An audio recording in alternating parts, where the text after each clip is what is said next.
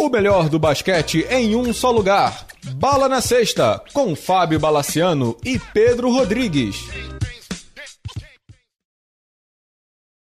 Amigos do Bala na Sexta, tudo bem? Começando mais uma edição de podcast Bala na Sexta antes de dar boa noite, bom dia e boa tarde para o Pedro Rodrigues do Rosário, eu quero apresentar uma novidade. A partir de hoje, a gente vai fazer, uma vez por mês aqui no podcast Bala na Sexta, a gente vai fazer uma sessão taticamente, digamos assim. A gente vai falar das nuances táticas de, de times da NBA e o que está rolando na NBA, com um especialista, né, que a gente também vai apresentar daqui a pouco, com o Weber Costa, um dos assinantes do Bala na Sexta, cara, um dos caras que mais manja de basquete que eu conheço, entende tudo, de secos números, de secos vídeos. Então, uma vez por mês, a gente vai trocar essa ideia aqui sobre os meandros táticos técnicos dos times da NBA, com um pouco mais de profundidade.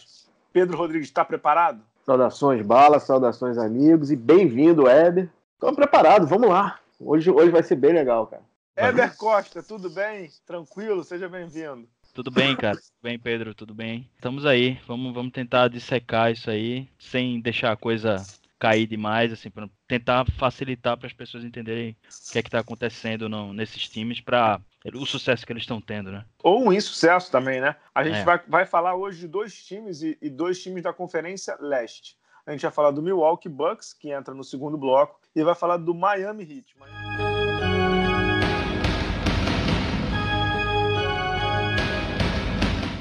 Heat hoje, que é um dos melhores times da NBA, a gente está gravando numa terça-feira, ele tem 5 e 1, 5 vitórias em 6 jogos. E o Pedro Rodrigues separou algumas perguntas para a gente comentar em cima disso. Do Miami, que tem 3 e 0 em casa e duas vitórias e uma derrota jogando fora. Vai lá, Pedro. Vamos lá, pessoal. A minha primeira pergunta é bem direta. Né? O sucesso do Miami se deve ao jovem elenco que, que ele montou? Antes do Weber entrar, eu vou entrar nessa. Eu acho que não se deve só ao elenco. Eu acho que o, o elenco que foi muito bem montado e com peças é, digamos assim, muito heterogêneas que fazem com que a gente olhe para a quadra e veja muita variação. Eu acho que tem um dedo gigantesco do Eric Spoelstra, o técnico do Miami, que é um técnico espetacular, que infelizmente durante muito tempo aqui no Brasil foi chamado de, de abajur e auxiliar do LeBron, etc, etc, etc. Ele é um técnico, na minha opinião, espetacular e ele conseguiu montar, na minha modesta opinião, o time mais organizado da NBA na atualidade. É o time que você olha ofensivamente e defensivamente eles fazem tudo certo. Talvez eles não consigam concluir tudo que eles pensam de basquete em sexta ou em armações defensivas, porque nem, não é um timaço com All-Stars, não sei o que, não sei o que, não sei o que. Mas é um time que, na minha opinião, faz tudo certo em quadra. E se, a gente daqui a pouco vai falar dos números, o Weber vai trazer muitos números aqui pra gente. Todos os top 10 da NBA, ofensivamente e defensivamente, nos mais importantes, eles estão. Então, percentual de arremesso convertido, eles estão em terceiro, por exemplo. É, no número de bola de três convertidos, eles estão em primeiro, com 40%. Então, um time bem especial de acompanhar, né, Eber? Concorda comigo? Concordo sim. É, eu acho que realmente tem esse dedo do, do Spolstra, com certeza que é um técnico fantástico e moderno, que é importante, porque ele é um cara que ele consegue fazer essa coisa do jogo fluido que está cada vez mais. A tendência que está vindo cada vez mais. Mas ao mesmo tempo eu acho que a pergunta do Pedro tem muita razão no sentido de que essas peças que, que vieram pro elenco, elas realmente trouxeram coisas que estavam faltando, sabe? Você tem, por exemplo, Myers Leonard, não sei se a gente vai começar a falar dos caras agora, mas assim, eles trouxeram peças que supriram necessidades, tanto é que o time conseguiu esses números que você citou aí praticamente sem Butler jogar. Butler tava lá com a filhinha dele, né? de folga no começo da temporada e os caras seguraram a onda. E eu tava vendo um, numa dessas transmissões, os caras colocaram uma, um quadro daqueles e, tipo assim, era um pontuador praticamente a cada jogo. O Nan é, foi o melhor pontuador em dois jogos, mas teve o Hero, né? Que eles chamam de Hero, que é o Calouro. Teve... Então, é assim, muito bem, muito bem distribuído o, a, a pontuação dos caras. Então, assim, é, eu acho que o elenco também tem um peso importante, sim. A gente pode detalhar aqui, falar de cada um, mas para começo é isso sim. E aí você tem um time que tá com o melhor net rating, né? Para quem não acompanha muito o net rating, é o saldo do índice de ataque menos o índice de defesa. O índice, o índice de ataque é o quanto de pontos um time produz a cada 100 posses de bola. E o índice de defesa é o quanto ele sofre de pontos a cada 100 posses de bola. E quando você tira esse saldo, você tem o net rating. E aí é um, um, índice melhor do que simplesmente, por exemplo, quantos pontos o time faz por, por partida. E aí o, o Miami está em primeiro nesse, nesse quesito, né? E é, a, e é a melhor defesa.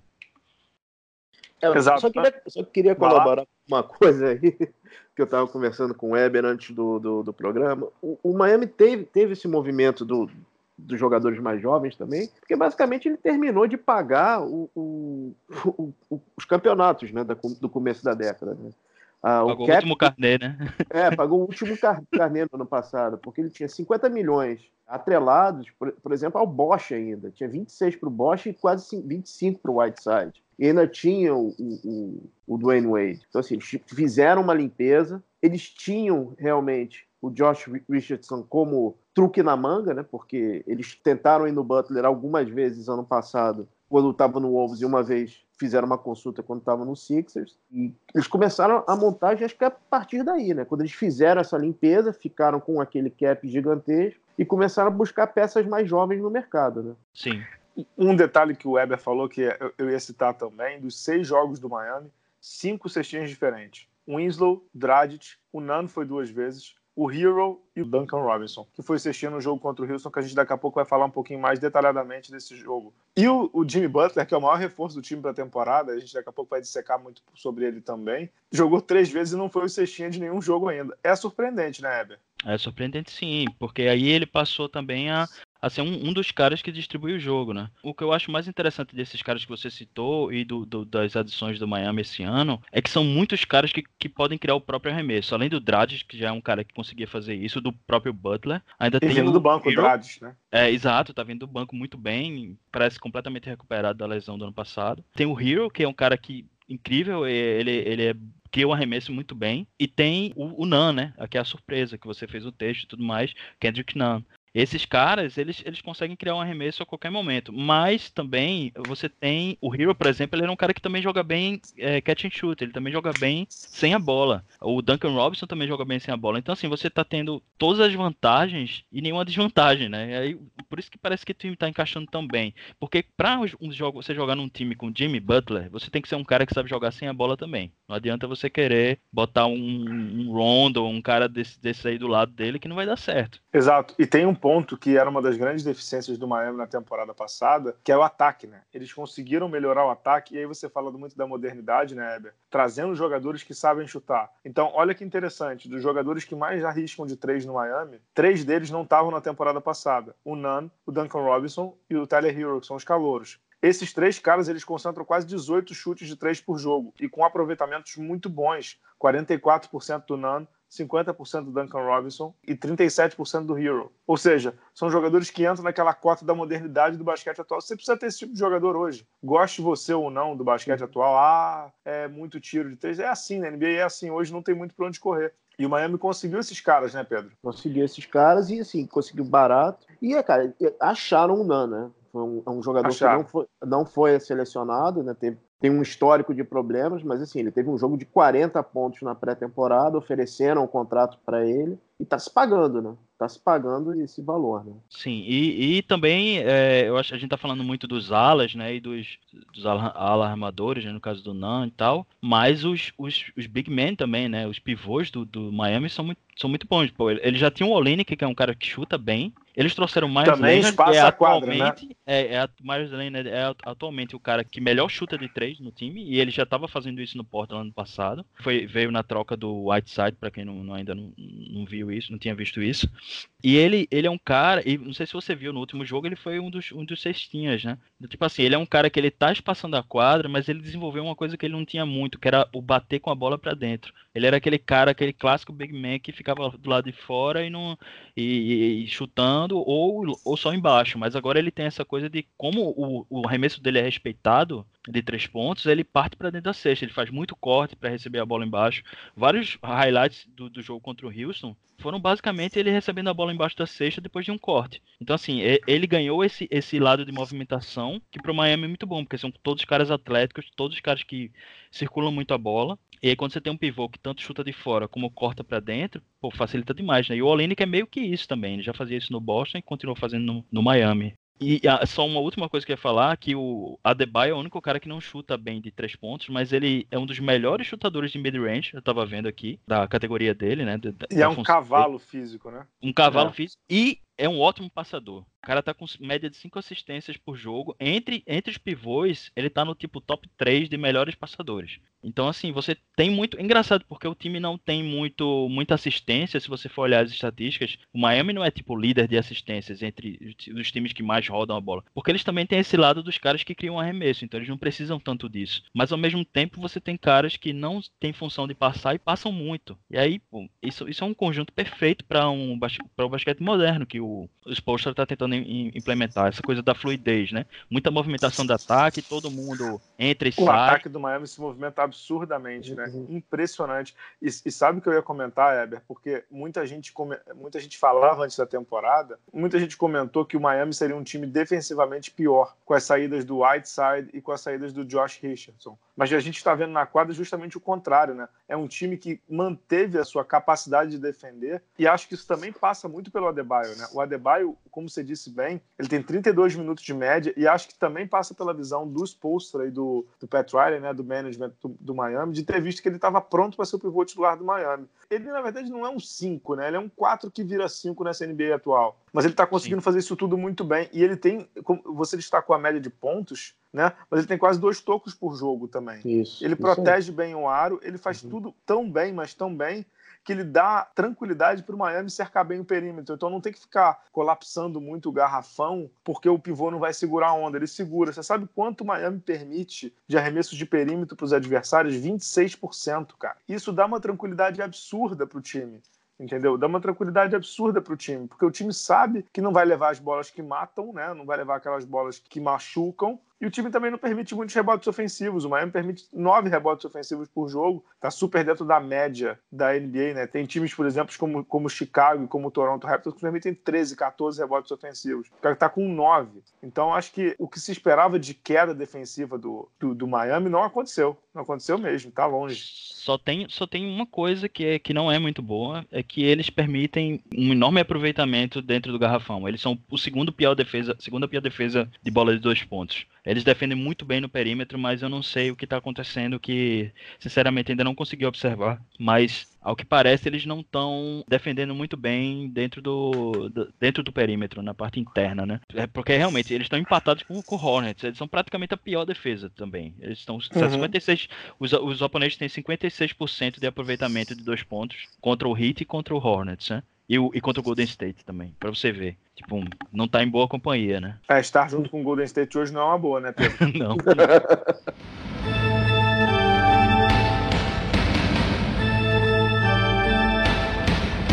Podemos passar para a próxima? Vai, sim, claro. sim. Qual o impacto do Butler nesse time? Bom, eu acho que o primeiro impacto que a gente já tá vendo é essa coisa de, de, ele conseguir jogar com outros com outros caras e não ficar centralizando tanto. Assim, uma coisa que você tem que ser justo com o Butler é que ele não é um cara muito, por exemplo, o Westbrook, o Harden. Pô, o Harden no último jogo teve 44% de taxa de utilização. Isso é absurdo, pô, é muito alto, muito alto. Um cara com 30% já é alto. E o Butler é um cara que ele consegue jogar contra os caras tendo uma taxa de utilização menor e sendo eficiente. É, eu não sei se as pessoas sabem, é o percentual de tempo que a, de, de posse de bola que, que o jogador utiliza, né? Quando ele está em quadra, quanto por cento das posses de bola do time cai na mão dele. Então, o Butler ele tem isso. Eu estava vendo, tentando entender por que, que o Nan não, joguei, não jogou bem no último jogo. E eu pensava que é porque o Butler tinha tomado o espaço dele, mas eles estavam exatamente, rigorosamente com a mesma percentual de utilização. Foi 26% uhum. cada um. Então realmente foi um jogo ruim do, do Nam, porque pode ter sido um, uma coisa,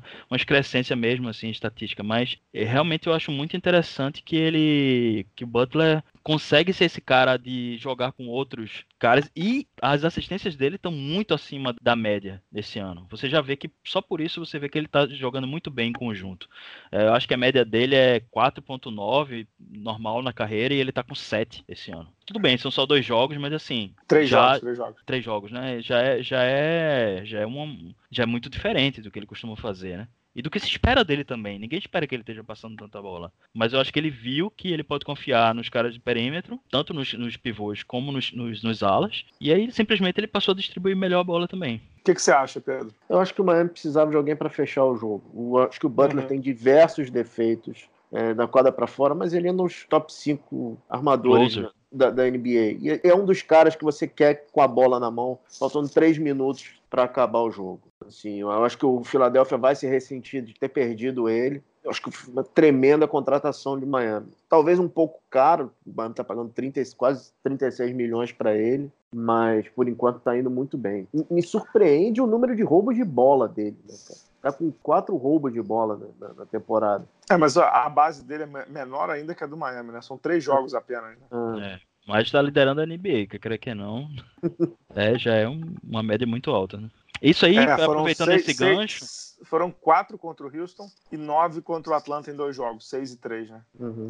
E aproveitando esse gancho, eu não sei se eu falei, mas é o Miami tem essa coisa de que e aí a gente pode começar a falar de alguns defeitos também do time, que eles são o time que mais força turnover e é o time que mais comete turnover também. também. Então assim, por isso que eles estão com uma, uma, um percentual de roubo de bola tão alto, porque eles forçam muito turnover. E são caras atléticos e eu não consegui observar se eles se eles estão apostando aquela coisa do gamble, né? O cara tentar cortar a linha de passe para poder que é o que o Westbrook faz direto e errou trocentas vezes no último jogo. Perdeu várias vezes, ele tentou dar o, dar o bote, errou e o marcador ficou livre. Inclusive, Butler conseguiu matar uma de três depois disso. Então, assim, é uma, é uma jogada arriscada, mas se a defesa estiver bem postada, você consegue muito roubo de bola. É, eu não acho que é o gamble, não. Eu acho que assim, são jogadores muito jovens e muito rápidos também, né? Sim. Eu acho que eles estão conseguindo entender bem a, a, a, os ataques adversários e estão conseguindo antecipar. Não acho que eles estão pagando como o Westbrook faz, não, e como, como tantos outros jogadores fazem. Acho que sendo muito mais eficiente do que outra coisa. Respondendo a pergunta do Pedro sobre o Butler, eu acho que tem uma coisa que, assim, eu acho que esse é o tipo de elenco, e aí o Butler nos, normalmente nos desmente com essa questão de liderança, mas é o tipo de elenco que ele fica confortável, né? Que ele sabe que ele é o, o número um, e o elenco dá as condições para ele ser o número um sem muito. Sem ninguém no Miami ali vai bater boca com ele. Ele é o número um. Quem é o número dois, Pedro? Tem dois, cara. Não tem. Então, não tem dois, né? É o Justice Winslow que tá muito longe dele, né? Então, uhum. assim, é, para ele é uma situação muito confortável de tipo, me usem quando vocês precisarem, mas vocês sabem que eu sou o número um de longe. Então fica, fica bom para ele, né? Fica uma situação uhum. confortável. É, Butler, é só você não fazer besteira, meu filho. Entendeu? né? Tá, tá, tudo bem, não estraga, né? Exatamente. Acho que a gente vai ter o é, Butler é, paz e amor agora, depois que ele teve essa filhinha aí. Tomara, tomara, porque talento ele tem entendeu? É. E o Miami está dando as condições para ele, e, e, a gente tá, acho que é a próxima pergunta do Pedro, mas assim, o Miami está dando as condições para ele ir longe como go-to guy, como franchise player. Vou aproveitar esse gancho então, Bala. Qual o teto desse time do Miami? Até qual seria a inspiração maior para esse time? Eu acho que, tendo em vista algumas quedas nesse começo de temporada, uma que eu não esperava, que é a do, do Indiana, eu tô achando o Indiana muito mal, e o Nets, que é um time que daqui a pouco a gente vai dissecar, só vai esperar um pouquinho mais de tempo pro Kyrie Irving, também não tá tão bem. Eu acho que dá pro Miami brigar por um mando de quadra, você não acha, Heber? Acho que dá sim, com certeza. Com certeza. Assim, a gente, a gente vê que o Boston tá começando a encaixar, tem realmente tem outros times que estão, né, você tem Toronto, que parece que não caiu nada em relação ao ano passado, mas tipo, por exemplo, o Hornets em sexto, eu, eu não acho que isso vai durar. Esses times vão, muitos times vão começar a cair e, e, eu acho que ele vai ter espaço sim. E aí ele, ele conseguindo mando de quadra, o limite é, eu acho que talvez seja final de conferência, assim, coisa de. Pode chegar longe, sabe? É, se Butler realmente for assumir essa coisa de decidir, porque aí tem muito jogo que vai ser naquele limite, né? Tipo, sabe aquela estatística que tem de quantos jogos o, o time deveria ter ganho pela produção que ele tem? Uhum, isso depende, uhum. esse depende. O, o, o Hornets ano passado é, e nos últimos anos foi um dos times mais azarados, considerados azarados, né? O time que perde quando deveria ter ganhado. É, e aí é que faz a falta. E aí, né? Exatamente, tem que ter esse cara que, que decide, né? E o Miami não tinha, não tinha mais. O Wade tava, pô, se aposentando e tal. E, e, e realmente eles estavam desesperados atrás de alguém e acharam, é esse cara aí. Não tem dúvida de que ele, ele vai assumir esse papel e, e se ele tiver saudável e tudo mais, ele, não é um cara que se machuca muito. Isso é uma vantagem também para o Miami. O fato deles terem dado um contrato grande, eu acho que é, é o último grande contrato para um cara como Butler, que está com 30 anos, é, tá na idade perfeita para receber esse contrato. É um cara que não se machuca muito. Então eu acho que eles é, realmente é o cara que vai assumir esse papel. O que, que você acha, Pedro? Cara, eu, vamos lá. Ano passado, que na verdade a temporada do Miami foi um tour de despedida do Wade e o time jogava com menos um, que era o Whiteside, o Heat pegou 39 vitórias e quase entrou no playoff do leste. Acho que ele entra no playoff de boa. Eu acho que sim, o teto é um mano de quadra, mas me preocupa principalmente se os meninos, tanto o Hero quanto o Nan, como eles vão estar jogando em fevereiro. Exato. Como, como é que eles vão, vão, vão se portar no, no, no rigor da temporada. É, outra preocupação que eu tenho é o Dragic. Dragic, apesar de estar muito bem na temporada, ele se machuca muito. Um ano de contrato, grande. né, Pedro? É, ele tem um histórico muito grande de, de lesões. Então, é, é, eu acho que isso daí pode pesar nesse momento para o Miami. E agora, playoff pega, com certeza. É, e tem um cara que a gente mal fala, o Bala citou, tem, mas tem eu um acho que eu quero falar aqui. É o Robinson. Não, eu quero falar do, do Justice Winslow, cara. Esse Ah, cara tá. tá. jogando de armador é brincadeira. O Justice Winslow tá jogando de armador, né? O cara tem 23 anos, veio de Duke, ninguém dava nada por ele. Ele entrou na NBA jogando de ala, né? Pra ser um complemento ali pro Dwayne Wade e tal. Ele foi se formando um armador e hoje ele é um armador de, de ofício mesmo. Tá jogando muita bola, tá jogando muita bola. 15 pontos por jogo, 8,5 rebotes, quase 6 assistências. 1.3 roubo e erra e, e desperdiça muito pouca bola, desperdiça 3.5 por jogo para o armador é até razoável. Então, assim, Sim. ele tá impressionante. Ele form... E é um jogador grande, né? Ele tem 2 metros e. Ele é 6'6, ele tem 2 metros e 5 por aí. Então ele é um armador muito alto e ajuda muito nessa defesa de, de perímetro do Miami. É um jogador que me encanta absurdamente, Heber. E ele jogava de, de, de- de- na 3, né? Ele jogava na, Na posição 3, 3. na. Na verdade, ele ainda joga, né? Porque a rigor, eles eles estão na distribuição de altura, os caras menores, tem caras menores, né? Mas. E ele dis- disputava a posição com o Magruder, cara, que nem tá mais no time agora, né? O Magruder foi cortado pro, pro Hero ficar, né? Eu tava vendo uma matéria falando, falando disso hoje. Que Uhum. eles decidiram manter o, o Tyler Hero, não quiseram trocar, botar ele numa troca, e decidiram, decidiram manter e tal. E o Magruder era um cara que realmente não tinha muito.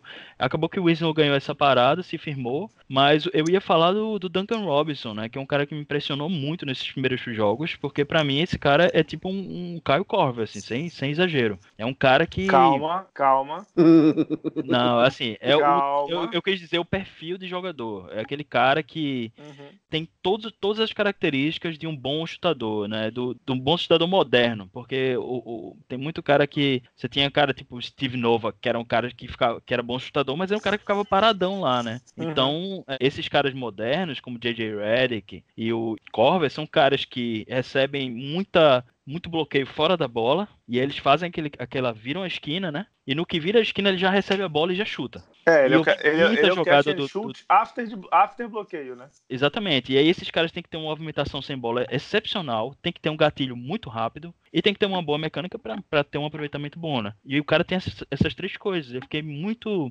bem impressionado com essas primeiras apresentações dele por causa disso. Assim, porque são coisas que, veja bem, eu tô citando coisas que o cara não tem como perder, entendeu? A não ser que ele, pode até errar, pode até ter uma, uma fase ruim e tal, mas quando você tem esses elementos, tipo, se o cara se movimenta, ele vai continuar se movimentando, já é uma característica dele. Ele tem o físico para isso. Se ele tem um gatilho rápido, ele não vai perder esse gatilho rápido. Talvez a, a coisa de acertar ou não, isso é outra questão.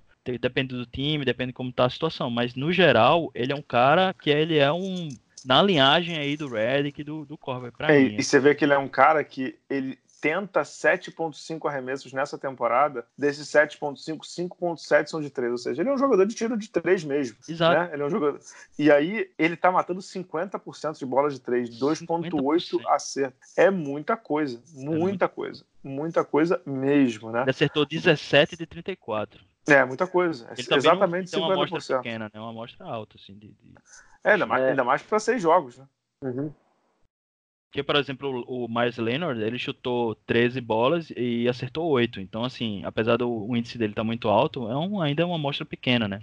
Mas é como ele é um bom chutador, por isso que, eu- que eu citei ele como um cara que realmente já vinha fazendo isso antes. Mas lógico que ele vai manter 61% de aproveitamento, né, durante a temporada. Mas o Robinson, pra mim, ele tá nessa linhagem aí, com certeza, dos grandes chutadores que jogam fora da bola, sabe? Eu acho que pode apostar aí. Isso. É, tá jogando muito bem. Só colaborando um pouco com, com o que o, Bala comentou no começo, a, a ideia de passar, novamente, crédito para o Eric Spoelstra, né? Porque o Eric Spoelstra, ano passado, quando se viu sem o Tyler Johnson e o Dragic, deu a bola para o Justice Winslow. Uhum. E ele passou a comandar o, o ataque do Miami, né? Mais um achado dele, né? Exato, Sim. exato.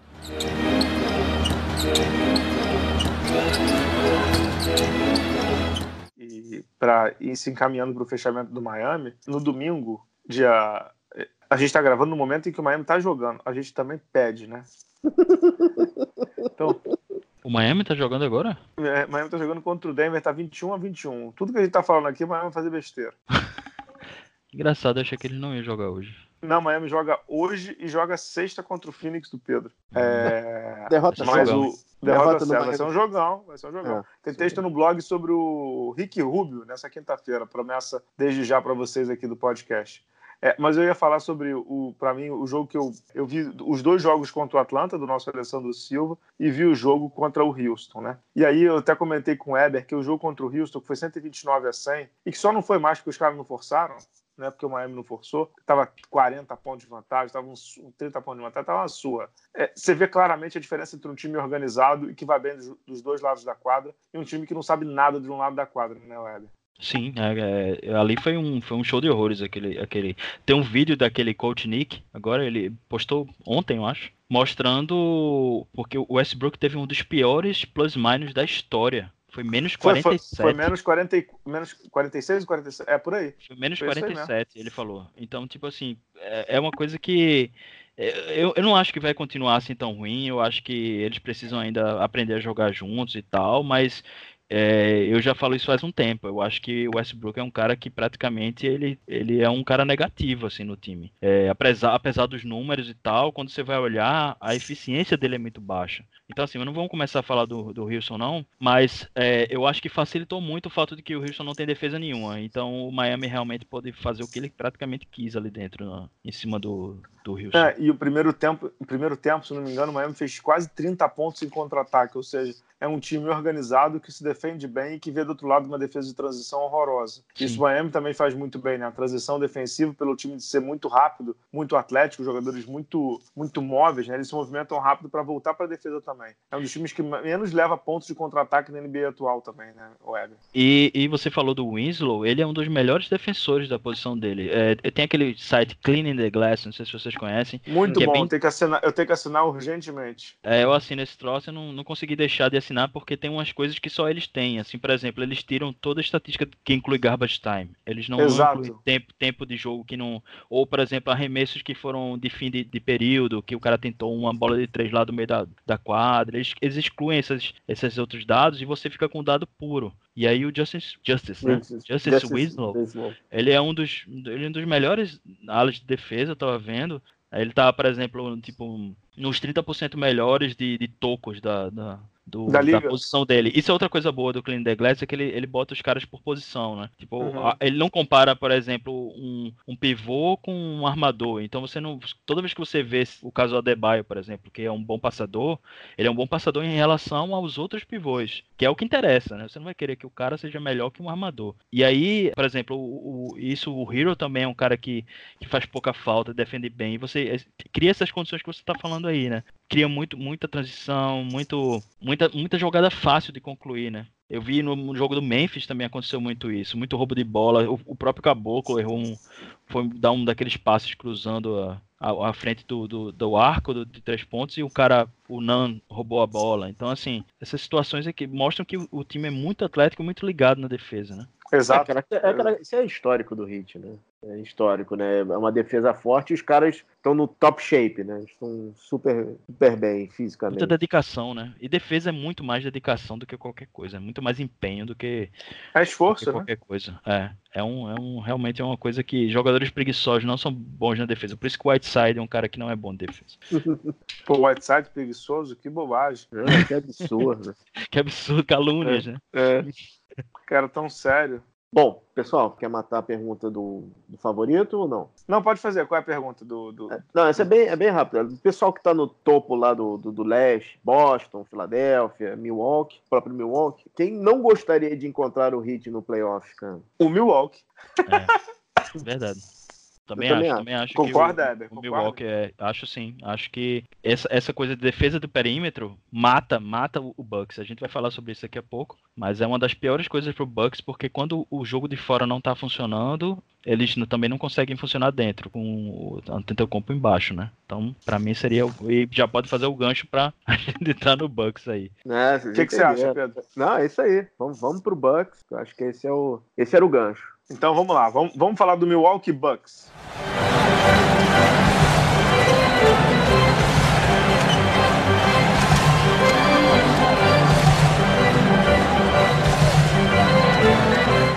Bucks, eu tava conversando com o Weber e com o Pedro, eu falei assim, pô, o Bucks tá estranho, o Bucks tá, tá ruim, o Bucks não sei o que. Aí a gente olha os números e vai começar a entender o, porquê desse time tá mal. E aí, assim, você fala assim, pô, Bala, ele tá mal, o time tem 5 e 2, não, tá, não perdeu tanto jogo assim, né? Não, mas não é isso, né, e Pedro? Quando você olha o time na quadra, você vê que tem algumas coisas, algumas engrenagens do time que estavam funcionando ano passado que não estão funcionando tão bem, né? Eu acho que tá meio claro, pô, o time, o Bucks tá fazendo 121 pontos por jogo tá pontuando pra caceta. É o time que melhor converte os arremessos, 48% dos arremessos de quadra. E as bolas de três deles é que são um problemaço. E acho que aí você começa a entender bem o porquê do Bucks não tá jogando tão bem, né, Heber? Você concorda com essa análise ou você acha que é um, que é um, digamos assim, é só um passageiro, como diria aquele motorista de ônibus?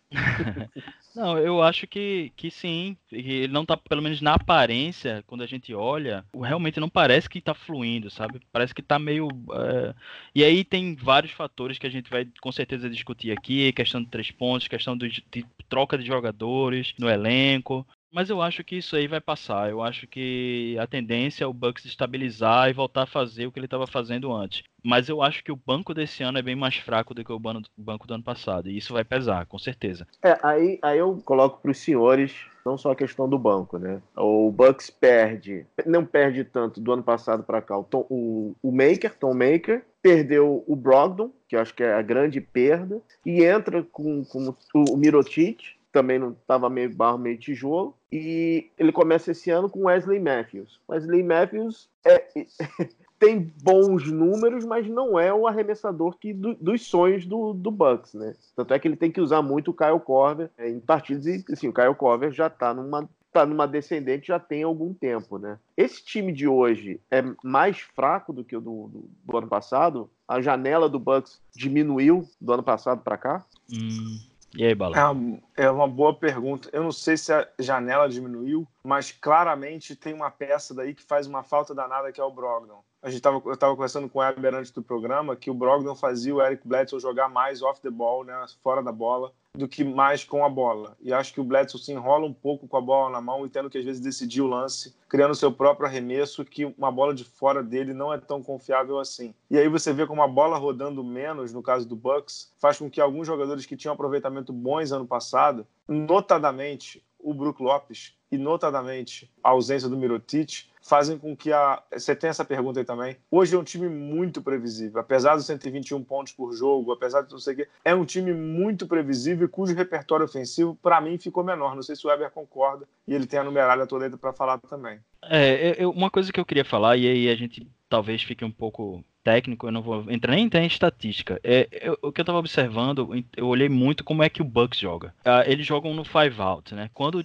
Antetokounmpo tá em quadra, eles jogam no five out, que são todos os cinco abertos. Não tem ninguém no garrafão. Espaçadaços, né? Espaçado total, inclusive o pivô, que geralmente é o, é o Brook Lopes, né? Que é um cara que, se você deixar ele sozinho, principalmente ele fica geralmente na zona morta, que é considerado o arremesso mais fácil e mais lucrativo da NBA, que é o mais a, a, o de três pontos mais próximo da cesta e, né, geralmente muito é um aproveitamento muito bom nisso aí, indica ajuda nas vitórias e tal. Então, eles, eles jogam basicamente com todo mundo aberto, com o garrafão aberto para penetrações que visam atrair a defesa para eles jogarem para o perímetro. Ou eles vão fazer o chamado kick out, né, que é o passe para fora, para o perímetro, ou eles vão finalizar no aro. E aí você tem muita a jogada básica deles ano passado e esse ano ainda é, quando o Antetokounmpo está em quadra é, eles começam com a bola no meio, vindo pelo meio, tocam para um lado e do outro lado o cara que tocou, que geralmente é o Antetokounmpo, ele vai fazer um corta-luz para quem vem do outro lado fica meio difícil visualizar, mas basicamente é um, um corta-luz fora da bola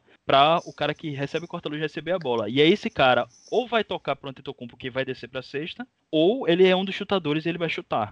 E aí então sempre tem um aproveitamento alto de três pontos nisso, de três pontos nisso, ou o Antetokounmpo tá recebendo a bola indo para sexta, que é o forte dele muito mais até do que isolation, né? Ele é muito melhor quando ele recebe uma bola uhum. indo para cesta do que quando ele aquela coisa dele parar de frente pro cara e tentar fazer um, uma jogada isolada para entrar no garrafão não é muito a dele. Ou, ou ele faz isso em transição, ou ele faz isso recebendo a bola de alguém. E aí você vê o Antetokounmpo fazendo muito, muito corta-luz.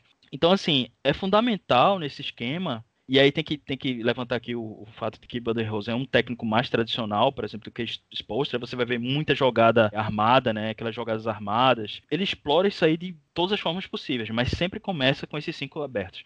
O que eu percebi é que quando o Antetokounmpo não está em quadro, o time está um pouco perdido ainda em como fazer isso. Já não joga, já não joga com cinco abertos, já joga com um cara embaixo da cesta. Aí, ou seja, já não tem mais esse espaço para penetração e tal.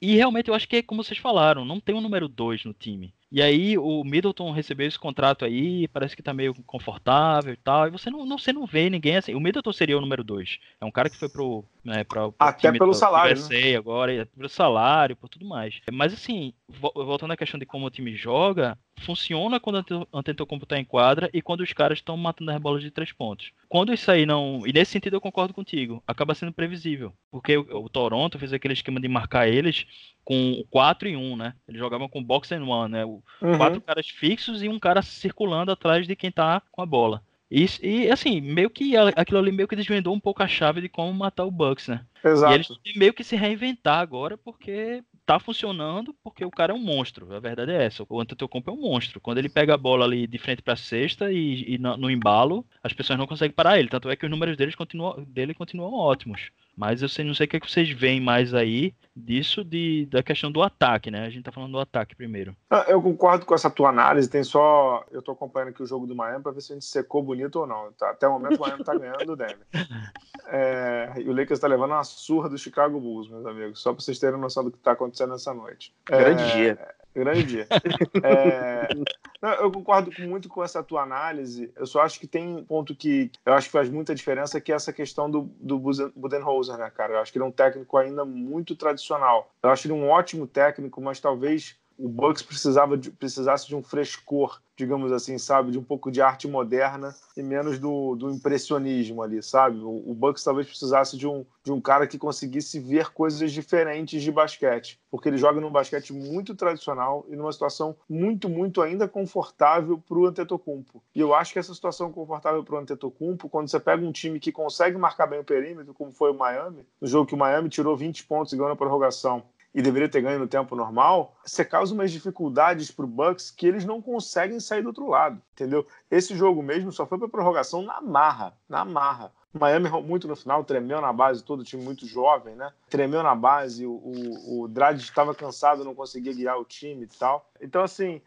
quando você pega um time organizado e que tem uma defesa boa do perímetro, eles se enrolam demais não sei se o Weber tem os números aí que a gente estava trocando no WhatsApp, tem uma queda muito grande de produção, de aproveitamento dos jogadores de, que, que, arremessam no perímetro, né? Se já não tem o Mirotic, que era uma bola bem segura, era o terceiro cara que mais arremessava na temporada passada, o Mirotic foi para o Barcelona. O Brook Lopes, se não me engano, estava chutando quase, quase 45%, estava chutando 30%, e o Bledsoe também cai. Então isso faz uma diferença enorme na tática, né, Pedro? Faz uma diferença enorme e só corroborando com o que você falou, tanto esse jogo contra o Miami quanto o jogo do Boston, os dois times, quando colocaram o Bucks em meia quadra, é, ferrou. que, que o, o Antetokounmpo pegava a bola e a marcação tripla ia, nenhum dos chutadores era consistente o suficiente para manter o time pontuando. Então, as duas derrotas do Bucks foram de viradas. E viradas, assim, de, do Miami foram 20 pontos, do, do se não me engano, do, do Boston foram 18 pontos. Então, é, eu acho que está faltando realmente repertório para o Bucks. Em relação ao Middleton, que a gente comentou, só queria lembrar que o, o Middleton está vindo de uma final de conferência que ele, tá, é, ele, ele fechou com 12 pontos de média. E chutando quase 20% de três pontos, lembra? Muito mal, muito, muito mal.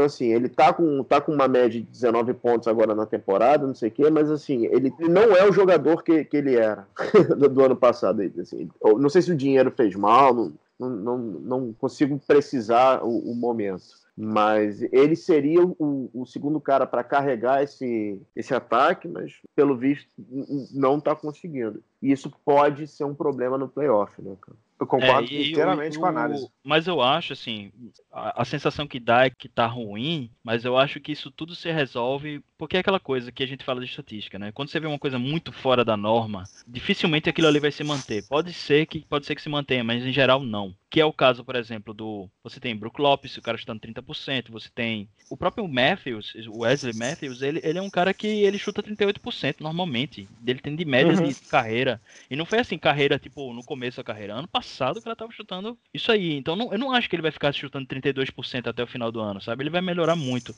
Um cara que eu não confio de jeito nenhum, infelizmente, porque eu queria que ele desse certo, é o Bledsoe. Eu acho que se ele, se ele, se, ele, desse mais, se ele fosse mais consistente, porque nos jogos que ele joga bem, ele joga muito bem. E nos jogos que ele joga mal, ele joga muito mal. O Bala apontou uma coisa que é, é mais pura verdade. O Bledsoe ele tem corpo de número um, mas ele não é um número um. Ele não, não consegue. Ele, ele, ele nunca não, foi, ele, né, Pedro? Ele nunca foi. Assim, desde o Suns, né? Desde o Suns. Assim, então, ele, num, num, ele com o George Hill, beleza. O George Hill conduz o, o, ataque. Ele faz o número um e o Bledson faz um dois, um dois menor. Mas é, é, ele, como principal, vocês lembram aquele playoff contra o Boston, a tragédia que foi, né? Há dois anos atrás, né? Exato. Pois é, ele, ele, ele teve aquele breakdown lá, né? Ele hum. deu um branco e o cara não conseguiu fazer nada no jogo e tal. Mas eu, eu acho que Bud vai continuar insistindo nesse, nesse esquema deles, que em geral vai funcionar, pra temporada vai funcionar, mas eu não acho que isso vai funcionar muito bem no playoff, não. Eles vão ter que, que arrumar outras válvulas de escape, porque vai ficar manjado. Né? aquela coisa, em cinco jogos, em, em sete jogos é outra história. Você não pode chegar e ficar apostando no mesmo esquema sempre, sempre não. Mas, por exemplo, o Corva é um cara que chega já meio que é muito fácil, porque Bud já treinou ele no, no, no, Hawks, né? Então, assim, é um cara que ele conhece muito bem, que ele sabe como aproveitar muito bem, já está aproveitando e vai aproveitar muito bem. Isso que eu falei, que essas, essas, esses corta-luz que eles fazem fora da bola, que é o cara que dobra a esquina ali já recebe a bola para chutar, e ele tem feito isso. Tanto é que ele tá chutando a média dele absurda de 46% de 3 pontos e tudo uhum. bem. Então, assim, metade do time tá chutando bem e metade não tá chutando bem. Tipo, o DJ Wilson, que é um cara que ele tá jogando pouco agora, mas ele, ano passado, ele tava chutando 40% também de 3 pontos. É um, e é um, um PF interessante, assim, um cara novo, 23 anos. Se esses caras engrenarem, quem eu acho que não vai dar certo mesmo é, é Robin Lopes, assim que ele supostamente teria desenvolvido um arremesso de três pontos, seria melhor, mas eu não acho que. Bem supostamente, né? É, falaram isso lá no, na, na, transmissão. Não, ele parece que ele tá anda treinando e tal, mas todo mundo tá treinando hoje em dia, né? Todo Big Man tá, tá chutando três pontos no treino. A questão é o cara acertar com consistência e acertar no jogo, né? Então, eu acho que a gente só vai poder falar alguma coisa se daqui a alguns jogos a gente continuar. Você continuar vendo que esses caras não estão conseguindo chutar três pontos. E aí é uma questão porque tem muita essa coisa de você não conseguir chutar bem de três pontos contra o Miami é uma coisa. Agora, você não conseguir chutar bem de três pontos contra o Memphis é outra história, né? Então a gente tem que ver o que é que tá acontecendo. Se é uma coisa do o outro time que está dificultando ou se, ou se realmente é uma, um problema de estar tá no começo de temporada e não ter pego o ritmo ainda. Mas nesse, nesse ponto do ataque eu acho que está mais ou menos definido, né? Aqui o que a gente conversou, né?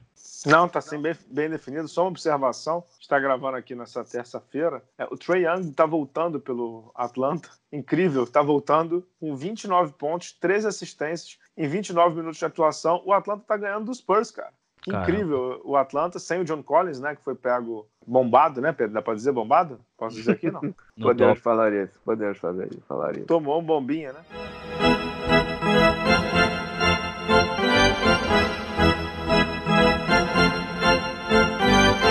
Acho que é isso. Pedro, o que, que tem na pauta ainda do Bucks? Não, do Bucks tem uma pergunta só, que eu acho que é, é a grande pergunta, né? O Bucks hum. hoje tem time para passar do Sixers, cara? Na minha opinião, tem. E você, o que, que, você acha? Não. Você acha que não? Tanto o Bucks quanto o próprio Miami não conseguem defender perto da cesta. E para isso não tem cara melhor que o Embiid. Não conseguem defender ou pontuar? Porque eles são um dos melhores de, da defesa de dois pontos, sim, em termos de... Exato. Eu não, não confio, não confio no, no Bucks para passar do Sixers de jeito nenhum, cara. É, eu, eu, realmente não sei, cara. Eu, eu, eu teria que observar mais os Sixers, porque eu tô achando o Sixers muito diferente. Eu não tô conseguindo ainda entender o que é que esse time é, sabe? É, mudou muita coisa. Mudou e... muita coisa e teve a suspensão. Então a gente vai precisar de uma base maior para análise, né? É, Claramente. Eu realmente né? eu vou ter que analisar melhor. Mas a princípio, o, o, justamente isso é uma das vantagens, é o fato de que o Bucks já vem com praticamente a mesma base, né? E aí a gente pode entrar na questão do banco, que o banco deu uma caída, né? Você perdeu Mirotic, perdeu, que, que tava até jogando titular, mas assim, ele tinha minutos conjunto com o banco, isso aí dá uma válvula de escape enorme para um time que precisa de pontuação. Uma coisa que é interessante, e eu tava comentando com o Pedro também antes do programa, a gente sempre conversa um pouco, né? É que o, o Bucks, falando da questão de defesa, eu acho que um dos motivos deles defenderem tão bem dentro do garrafão é porque eles praticamente não pegam rebotes ofensivos. Isso eles já vem fazendo há um tempo. Dois anos atrás, antes de Bud assumir, eles eram o pior time de rebote. Né? Foi aquela loucura que o Jason Kidd fez de dizer, olha, não esqueçam a tabela ofensiva, arremessou, volta. Uhum. Isso foi uma tática louca que ele usou e o Joe Prunty, quando assumiu, continuou fazendo a mesma coisa. E aí o time foi o pior em rebotes de toda a liga, não só ofensivo como defensivo, em tudo. No primeiro ano do Bud, ele, ele saiu de o pior time de rebote defensivo para melhor time melhor. de rebote defensivo. Exato. E, Exato. e, no ano seguinte ele foi o segundo melhor. Ano passado ele foi o segundo melhor em rebotes defensivos. Mas continua ruim de rebote ofensivo. E eu acho que isso é um dos motivos pelo qual ele consegue defender bem no, no garrafão. Mas não é uma defesa também maravilhosa, né? Contra um time como o Sixers, que é muito talentoso de ataque e tal, tem que ver como é que vai se sair. Muito alto também, né, cara? Muito alto o time do, do Sixers. Muito, muito. alto. Eu fiquei impressionado quando eu vi. Não, você tem Josh Richardson, que é um cavalo gigantesco, Hofford, Tobias, até o próprio Harris, Tobias Harris, é. Ben, ben Simmons Ó, é você um, falando Ben cara Simmons. alto. Então, assim, é, é, é um time complicado. O, match, o matchup pro Bucks é, é bem ruim, cara. É, eu só não acho que assim, ah, perde. Eu acho que tem muito jogo ali, né? Não, só tem- lembrando tem que jogo. assim, esse, esse Sixers ainda precisa ser provado pra caramba, né? Uhum, uhum. E muito, né? Pouco não. Mas, a, mas a- o, o Bucks ele tem, continua com muitos méritos. assim É um time que eu acho que tá com o melhor ataque agora. Tem eh, uma eficiência de arremesso também muito boa. Acho que é o segundo. Pronto, é o Miami e o Milwaukee, né? São os, os melhores times de eficiência de aproveitamento efetivo, né? Aquele que leva em consideração a bola de três pontos também. Então, assim, mesmo com, mesmo com vários caras eh, chutando mal e tal, os outros estão compensando. O George Hill tá chutando muito bem. O garoto lá, o DiVincenzo, tá, chu- tá chutando super bem, 50 e tantos por cento de três pontos.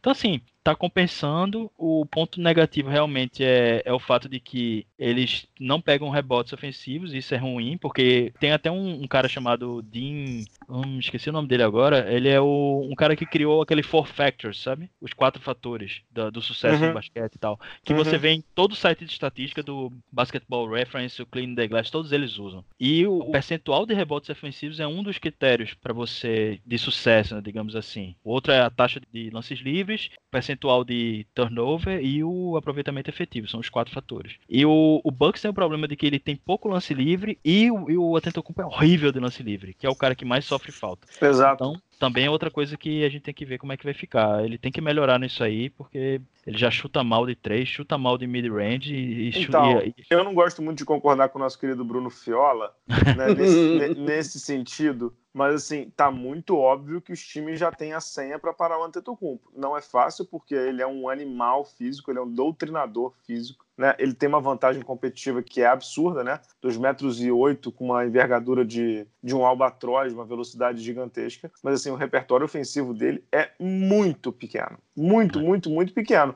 E assim, é óbvio que só quem tem o Kawhi Leonard para parar ele num contra um é o Clippers. Né? Agora, os times já viram também, né? E no jogo contra o Miami isso ficou muito claro. Os times estão dando dois passos para trás, né, Eber? Para marcar o cara, Sim, vai lá e sim. chuta, né? Tem horas que o jogo, como você falou aí bem, tem horas que o jogo de velocidade, de transição, não vai ter eco. Não vai ter eco, porque o- os outros times vão frear essa transição do Dwight Howard, né? É, enquanto tá dando certo, beleza. Depois disso não dá mais, né, cara? do Antetokounmpo. É, o, isso é uma coisa interessante que tem a ver com aquilo que eu falei do, do five out, né, dos caras jogarem de cinco abertos. Porque na transição, você pode olhar qualquer contra-ataque em que o Antetokounmpo pega a bola, o rebote, todo mundo corre para os cantos, para os cantos da quadra, os quatro. E ele vai pela faixa do meio. Aquela faixa do meio é para ele. Quando, se você não tiver quatro chutadores bons, algum cara da defesa vai sobrar. E o que é que vai acontecer? Ele vai fechar a mão principal do Antetokounmpo. É, um cara vai estar na cabeça ali do garrafão e outro cara vai fechar do lado, ou de um lado ou do outro. Antetokounmpo, ele é um cara que ele é versátil no sentido de que ele consegue usar as duas mãos bem para passar.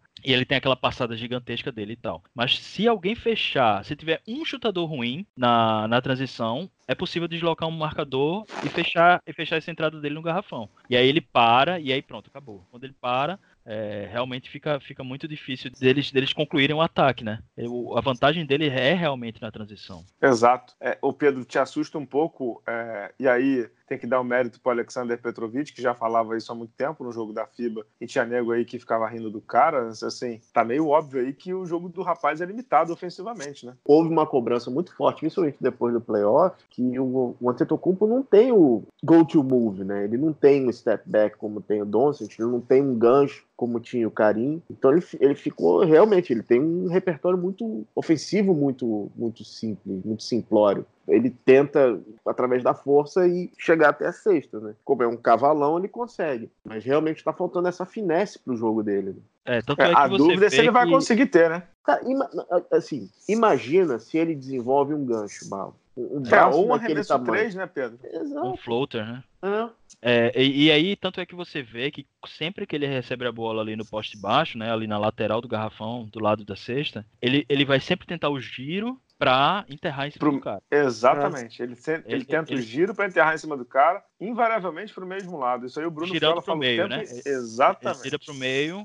Exatamente. Ele vem com a mão esquerda e gira pra direita. E funciona muito, né? Funciona, muito. Funciona, porque ele é um animal. Mas quando ele é um o Miami monstro, foi o Miami, quando foi marcar ele, foi muito engraçado que eles tinham visto exatamente essa jogada, então davam um espaço para ele. Quando ele girava, vinha aquilo que os americanos chamam de strip, né? Que é o desvio na bola, né? Sim. Tinha sempre um jogador para fazer o desvio em cima da bola. Então, já tá marcado, né? Já tá meio marcado, né? É, já tá meio marcado. É, e, e convenhamos, né? Não tinha como o Bucks repetir aquele começo de temporada ano passado avassalador porque assim, ninguém é bobo na NBA, né? Todo mundo vê, todo mundo estuda o jogo, todo mundo tem esses dados para realmente não ser pego de surpresa, né, cara? É, e, e, a partir do momento em que um time consegue ter uma fórmula mágica para parar, todo mundo uhum. copia, né, Pedro? Copia, copia. E eu tava falando do. Só para fazer uma justiça aqui, eu tava falando da questão de jogo de meia quadra do Bucks. Você sabe qual é o time que mais pontua na meia quadra?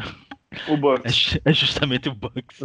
eu pensava, eu, eu, me surpreendi com isso. Eu pensava que era que eles eram ruins nisso. Mas é Mas mais em quantidade é ou é mais a, em qualidade? na questão de pontos mesmo, quantidade de pontos a cada 100 é, mas jogadas. É porque o time, mas é porque o time tem 120 pontos por jogo, né? É, né? Tem, tem isso aí, né? Mas a, ele, eles têm um percentual relativamente baixo de jogadas de meia quadra é, e eles têm um aproveitamento alto, então, também, né? Porque eles, é coisa, o foco deles é transição. Mas aí, é nisso aí que eu acho o mérito do, do, do Bud, né? Ele é um cara que, que ele tem essa experiência de, de botar jogadas pré-definidas e isso é o que funciona bem em meia quadra em geral. O jogo fluido ele funciona muitas vezes na meia quadra, mas precisa de mais elementos né, jogadores mais ligados para fazer aquela rotação. E o Bucks faz muito isso também. Sendo justo, ano passado eu vi um vídeo de análise, eles mostrando aquela coisa do carrossel, né? O cara tá uhum. ali na, na linha, na, na cabeça do, do, da linha de três pontos, quando ele vai pro lado, o outro cara se desloca. O cara que tá zona, da zona morta atravessa, vai para outra zona morta e eles vão girando, para ter sempre o espaçamento necessário para pro Antetokounmpo trabalhar. Então, assim, é um time muito afiado em cima disso aí. Eu acho que se as peças se encaixarem nesse mesmo esquema, eles vão conseguir muitas vitórias. Só não sei se numa série de sete jogos eles conseguem enganar mais alguém, né? A questão é essa. É isso. Acho que é isso. Ficou alguma coisa, alguma pedra sobre pedra aí, Éder? Não, acho que não. Acho que a gente conseguiu dissecar esses times aí e Vamos ver, vamos ver se nossas, nossas análises se sustentam mais pelo menos dois dias. o, o, Miami tá perdendo aqui do, do Denver, mas perder do Denver não é, não é nenhuma vergonha, ainda mais na casa do Denver, né? Exato, e, e, o nosso bravo Duncan Robinson chutando 0 em 2 de 3, o Weber. Só dois, só dois arremessos. ainda tem tempo, cinco minutos. Pô, e, e o Nan, um, um em cinco. A gente secou o Nan e secou o Duncan Robinson. É. vamos ver, vamos ver, vamos ver como é que ele se sai na temporada. Algo mais, Pedro? Não, não, em relação à análise, acho que é isso aí. Vamos ver se a gente consegue, no próximo programa, pegar alguns times da Conferência Oeste. Eu tenho um aqui para sugerir. Vou, vou, vou, chutar um qualquer. Santos, hum. pode ser? É, não, eu ia falar pra gente, pra gente ver o Santos, sim. Eu achei que você ia falar do Golden State. Pascal, Pascal vem aí, cara. Uns com Pedro, tanto, né? Pedro, você viu a falta que o Eiton tá fazendo no time? Rapaz, time tá ganhando sem... zero. Olha, é bom nosso nosso Eiton abrir o olho, cara, porque se é. o time começar bem, nessa tá pegada e ele voltar e cair, não sei não, cara. O Pênis tá jogando bem e é chuta melhor de três pontos do que ele, né? É. Aí complica para ele. Rapaz, o Lakers tá virando com Caruso jogando pra caceta. A gente tem que desligar isso aqui, que eu tenho que ver esse final do Lakers. ele roubou a bola, foi pro outro lado. O Zé Clavin deu uma trombada monstro nele. Ele conseguiu subir para fazer dois pontos e falta. Rapaz. Ele é bom, hein? Ele é bom, esse cara. Ele é bom jogador mesmo. E, e esse sim tinha que fazer um examezinho nele, que ele tá fortão, né? Fizeram, né, na verdade, né? Fizeram. Engraçado que ele parece um funcionário público, assim, né? Então, cara... é verdade. Bom, Bancário. fechamos aqui essa edição do podcast Bala na Sexta. Posso Inclusive, só dar com um dos balinhas acordando, pode, mas seja breve, porque tá berrando aqui. Duas notas rapidinhas. Primeiro, o Isaiah Thomas, lembra dele? O Bachola, voltou a jogar pelo Wizards, entrou como titular essa semana. É, ele voltou a jogar, não, ele já estava jogando, ele foi titular depois de dois anos, né, na verdade. É, é. ele tá com média de 14 pontos. Boa sorte para ele. Segundo, cara, o Calderon, José Calderon, muito ligado no, no, no, Raptors em tempos não tão gloriosos, se aposentou, né? Vai fazer parte agora da Associação de Jogadores da NBA e ele é um dos poucos armadores principais gringos que jogou mais de 10 anos na NBA. Os outros dois é são o Tony Parker e o Steve Nash. Exatamente. Exatamente. Grande jogador, campeão mundial, aí. né? Uhum. Foi você que colocou, né, Bala, na, no grupo que ele, ele tem um dos melhores aproveitamentos de lance livre, né? Da, da história. Da história né? Por mais de 90% um em várias temporadas. Também. Muito também. bom chutador de três pontos. É, ele fez e produz o Toronto próprio... forasteiro, né? É, e produz o próprio presunto. Não sei se vocês sabem disso. Ele ah, tem é? uma fazenda. É. Ele vende presunto. É, espanhol tem que fazer isso. É, ele vende presunto não, bacana. Ramon. Ramon do Caldeirão. Ó. Oh. Então é isso aí, pessoal. A gente volta semana que vem. Espero que vocês tenham gostado dessa edição. Éber, muito obrigado. Engrandeceu absurdamente o podcast. Você volta daqui a um mês para a gente falar de dois outros times, certo? Certo, com certeza. Estamos aí. Então é isso, Pedro. Obrigado, meu amigo. De nada, Barro. Estamos aí. Até a próxima, pessoal. Um abraço. Tchau, tchau.